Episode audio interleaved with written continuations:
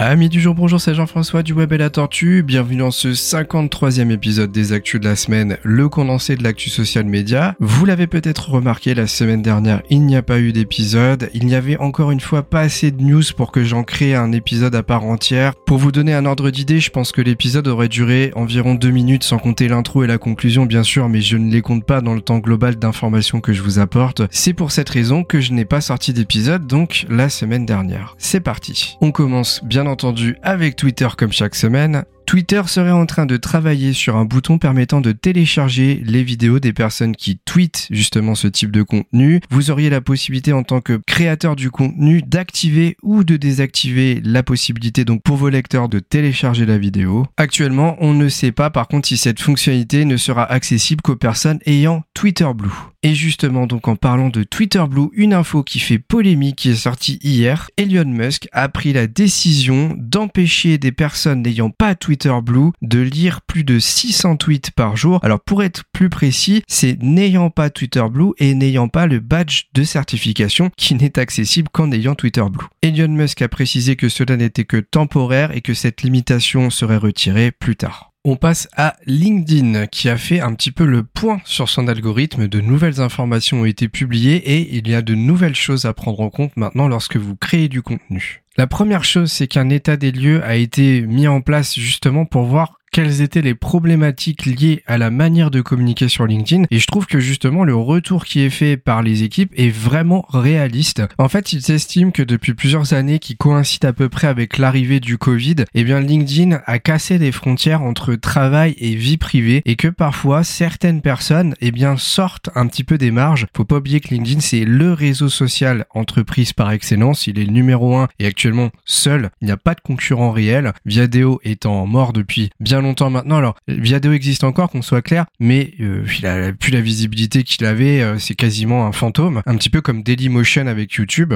Et donc, pour revenir à LinkedIn, eh bien, le réseau social a de plus en plus de posts qui en fait euh, englobent le côté professionnel avec le côté vie privée. Et il y a carrément des posts hein, qui ressemblent à des posts Facebook où littéralement on a des gens qui parlent un peu de leurs vacances, et, enfin des choses qui n'ont rien à voir. Et vraiment, il n'y a aucun lien à faire avec le monde de l'entreprise, le monde professionnel. Et pour moi, là où c'est vraiment réaliste, c'est qu'ils sont contents parce qu'il y a eu plus 42% de contenu partagé entre 2021 et 2023, ce qui est très positif, mais en réalité pas tant que ça parce que bah, derrière, avec cette augmentation, est arrivée la perte de qualité des contenus qui sont un petit peu parfois carrément hors sujet. Et le problème, c'est que leur algorithme n'était pas prévu pour ce genre de contenu et donc grâce à cette mise à jour, eh bien l'objectif va être davantage de mettre en avant les contenus qui recentrent un peu sur le côté entreprise avec un autre objectif, un objectif second de mettre en avant les contenus qui apportent réellement quelque chose aux personnes qui vous suivent. Si on précise un petit peu les choses par rapport à l'algorithme, il y a quatre points à retenir. Le fait que vous cibliez clairement un type de personne dans vos posts est fondamental. Autrement dit, oubliez les posts très généralistes, il faut vraiment que vous apportiez quelque chose à quelqu'un en particulier. On revient à l'étude des personas qui est fondamentale dans votre manière de communiquer. Deuxième point, le fait que vous soyez reconnu comme un expert dans votre domaine. Alors là, il y a clairement un lien à faire entre votre communication et votre profil type CV. Et oui, parce que si vous avez des mots-clés qui correspondent à la thématique de votre poste, déjà ça va aider. Si en plus de ça, vous avez une section compétences dans votre profil qui est validée par plein d'autres personnes, ça va aider aussi forcément. Donc attention à faire en sorte que les posts que vous publiez soient réellement en lien avec votre profil et que les mots-clés qui sont utilisés dans vos posts eh bien, coïncident et soient dans le même champ lexical que ceux de votre profil. Un truc vachement important qui est le troisième point, les commentaires d'engagement. En fait, il faut savoir que, et ça c'est quelque chose que je conseille encore et qu'il va falloir que justement j'arrête de conseiller, c'est les personnes qui s'entraident. Autrement dit, vous lancez un poste et vous avez votre réseau de sympathisants, des collègues avec qui vous avez l'habitude de travailler, qui par sympathie vont liker votre contenu et le commenter, mais qui en réalité vont pas avoir l'engagement classique, c'est-à-dire lire bien votre contenu. En fait, ils vont juste liker par gentillesse, ils auront peut-être même pas regardé une lettre de votre poste. Eh bien, ces personnes-là, il faudra plus forcément les inviter à liker parce que l'algorithme ne les prendra plus vraiment en compte. Et en fait, il va mixer une sorte de lien entre le temps de lecture et le temps passé sur le post et le like, le commentaire ou le partage qui, attention, a même pas forcément un effet positif. Le partage, hein, je vous en ai parlé dans d'autres podcasts il y a longtemps. Euh, le partage, c'est quelque chose de bien, mais en même temps, ça dilue le contenu. Donc l'idéal, c'est vraiment les likes et les commentaires. Et donc, bah, si on a un mix de temps de lecture positif plus un like ou un commentaire et les trois réunis, alors là c'est le top, et eh bien là votre post va forcément bien mieux fonctionner que les autres. On a un dernier point, le quatrième, qui est que LinkedIn détecte et comprenne l'objectif de votre post. On parle de conversion, notoriété, trafic et ainsi de suite. Et donc grâce à l'algo, en tout cas plutôt si votre message est clair, et eh bien grâce à l'algo, s'il y a une détection de la thématique et de l'objectif qui se cache derrière votre post, et eh bien vous aurez des scores améliorés parce que comme votre objectif est clairement exprimé,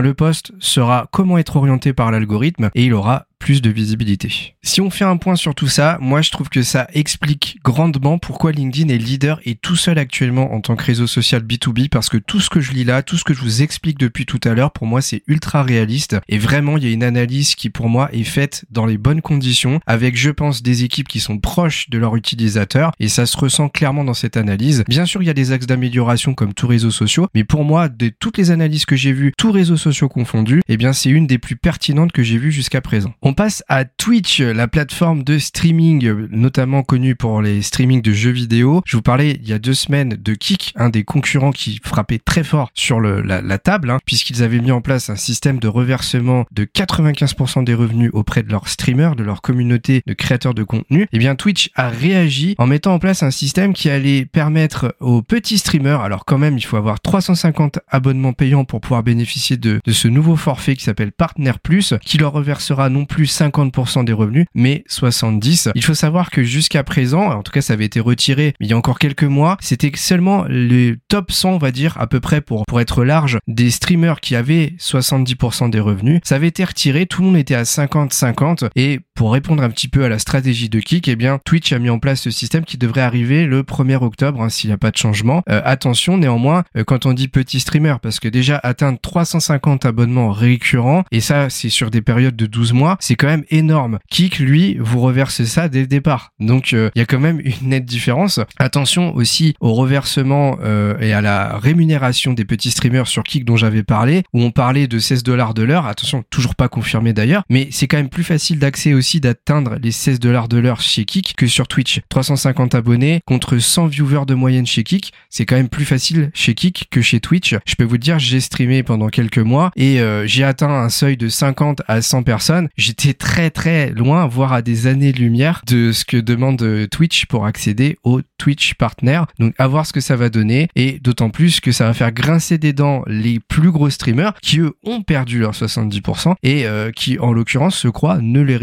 pas puisque je pense que passer une certaine tranche vous repasserez à 50%. Bon ça c'est à voir en détail. Ce n'est pas encore sorti, il peut encore y avoir de l'évolution, à voir ce que ça va donner.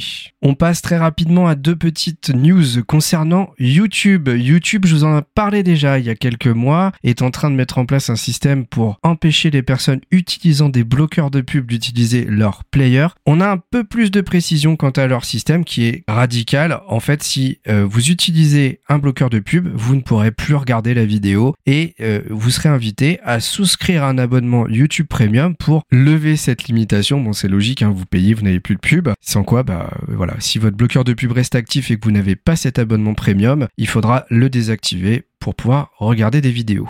Une mise à jour qui devrait arriver bientôt, la possibilité de répondre à des commentaires sous forme de vidéo, exactement comme sur TikTok. Je sais pas si vous avez déjà vu ou si vous utilisez TikTok, mais dans votre fil d'actualité, eh bien, vous pouvez remarquer des fois des vidéos TikTok avec une petite bulle de commentaires qui apparaît en haut à gauche très souvent et la personne justement répond à ce commentaire via sa vidéo. Eh bien, encore une fois, je pense pour copier TikTok, eh bien, YouTube a mis en place ce système. Alors attention, il n'est pas encore mis en ligne, c'est en test voir quand est-ce que ça arrivera. On va parler de TikTok, tiens justement, qui lance un nouveau programme pour rémunérer leurs créateurs, le Creative Challenge. Pour pouvoir y participer, vous devez avoir 18 ans ou plus et 50 000 abonnés au moins. Et comme son nom l'indique, le but est de réaliser des challenges qui vont vous être proposés par TikTok. Concernant le paiement, eh bien cela dépendra de la performance de la vidéo. Alors j'avoue que je rigole un peu parce qu'il n'y a aucune notion de chiffre. On est absolument incapable de vous dire aujourd'hui si pour tant vues, vous aurez tant de dollars. Il n'y a aucune info sur le sujet. Simplement que il est possible que vous ne gagnez quasiment rien. Tout va dépendre de ça. Il est aussi précisé que bien sûr, si vous avez énormément d'abonnés, eh bien vous avez certainement des relations directement avec les équipes de TikTok et que vous serez en mesure de négocier vos prix comme des influenceurs à grande échelle. Mais en tout cas, si vous êtes pile poil dans les critères, c'est-à-dire un peu au-dessus des 50 000 et que vous avez plus de 18 ans, vous serez clairement pas en mesure de négocier. Tout va dépendre des performances de votre challenge. Toujours dans le but de monétiser davantage vos contenus, TikTok est en train de lancer le système réservé aux abonnés. Pour être plus précis, actuellement, le moyen récurrent de monétiser vos contenus, c'est de faire des lives et d'avoir des subs, comme sur Twitch par exemple. Mais comme les subs sont un petit peu timides sur la plateforme, pour motiver davantage les personnes justement à vous suivre et à prendre un abonnement payant, eh bien vous allez pouvoir créer des vidéos, mais qui ne seront réservées qu'aux personnes ayant souscrit à vos lives justement. Ça reprend un peu un mix entre le principe de YouTube et Twitch, puisque en fait on peut donner accès à du contenu supplémentaire, comme sur Twitch on a des emojis, des choses comme ça, et sur YouTube on a rejoindre le bouton où on va payer un abonnement tous les mois pour avoir accès à du contenu supplémentaire. Et eh bien TikTok est en train de mettre un petit peu des choses euh, comme celle-ci en place. Et enfin pour terminer, eh bien TikTok a annoncé la fin de TikTok Now. Pour rappel, c'est la fonctionnalité qui clonait Biril, le réseau social instantané qui vous permettait de publier du contenu vidéo et de obliger les personnes à vous répondre sous deux minutes pour voir le contenu. Eh bien TikTok Now avait été lancé, je crois, il y a à peine un an. Hein. si je dis pas de bêtises, j'ai pas les dates sous les yeux, mais bah, c'est déjà fini. Hein. Je pense qu'il y avait pas assez d'utilisateurs qui allaient sur TikTok Now pour que ça continue. Euh, un petit aveu d'échec, mais bon, il y a eu tellement de points positifs et d'avancer euh, côté TikTok sur la création de contenu qu'on peut pas non plus lui en vouloir. Et je pense que c'est bien de réagir tout de suite. S'il voit que ça marche pas, il passe à autre chose et puis voilà. On passe au groupe Meta avec notamment le concurrent de Twitter Barcelona qui devrait sortir courant juillet. On n'a pas plus d'informations que cela pour le moment, mais des rumeurs courent comme quoi, eh bien la sortie serait imminente. Meta qui va également sortir un abonnement créateur qui ressemble exactement au système rejoindre de YouTube qui permet d'accéder à du contenu supplémentaire si vous prenez un abonnement payant. Ce sera exactement le même principe côté Meta. Vous allez souscrire un abonnement dont on ne connaît pas encore les montants et vous aurez ainsi accès à du contenu exclusif créé par vos créateurs de contenu préférés. Et enfin, Meta a présenté la VoiceBox, une intelligence artificielle pour la parole de nouvelle génération. Elle est capable d'effectuer une reprise vocale de votre voix, de la modifier, de l'améliorer et de la traduire dans six langues différentes. Cet outil est en cours de création. On ne sait pas pour le moment quand est-ce qu'il devrait sortir. J'espère pouvoir vous en dire davantage prochainement. Et enfin, côté Instagram, on a quelques fonctionnalités qui sont dans les tuyaux. On pourra bientôt ajouter des sondages en commentaire, activer un mode silencieux qui permet de activer des notifications pendant un certain temps et la possibilité de bloquer certaines images explicites. Attention, toutes ces fonctionnalités, je le répète, sont en test. On ne sait pas quand est-ce qu'elles vont sortir. Et voilà pour cet épisode qui se termine. J'espère que ça vous a plu. Merci de votre écoute. Comme d'habitude, si vous voulez échanger avec moi sur le podcast, commentez la vidéo qui se trouve sur YouTube. Et si possible, à partir de la plateforme d'écoute sur laquelle vous nous écoutez, n'hésitez pas à mettre 5 étoiles. Et je vous dis à très vite pour un nouveau podcast du Web et la Tortue.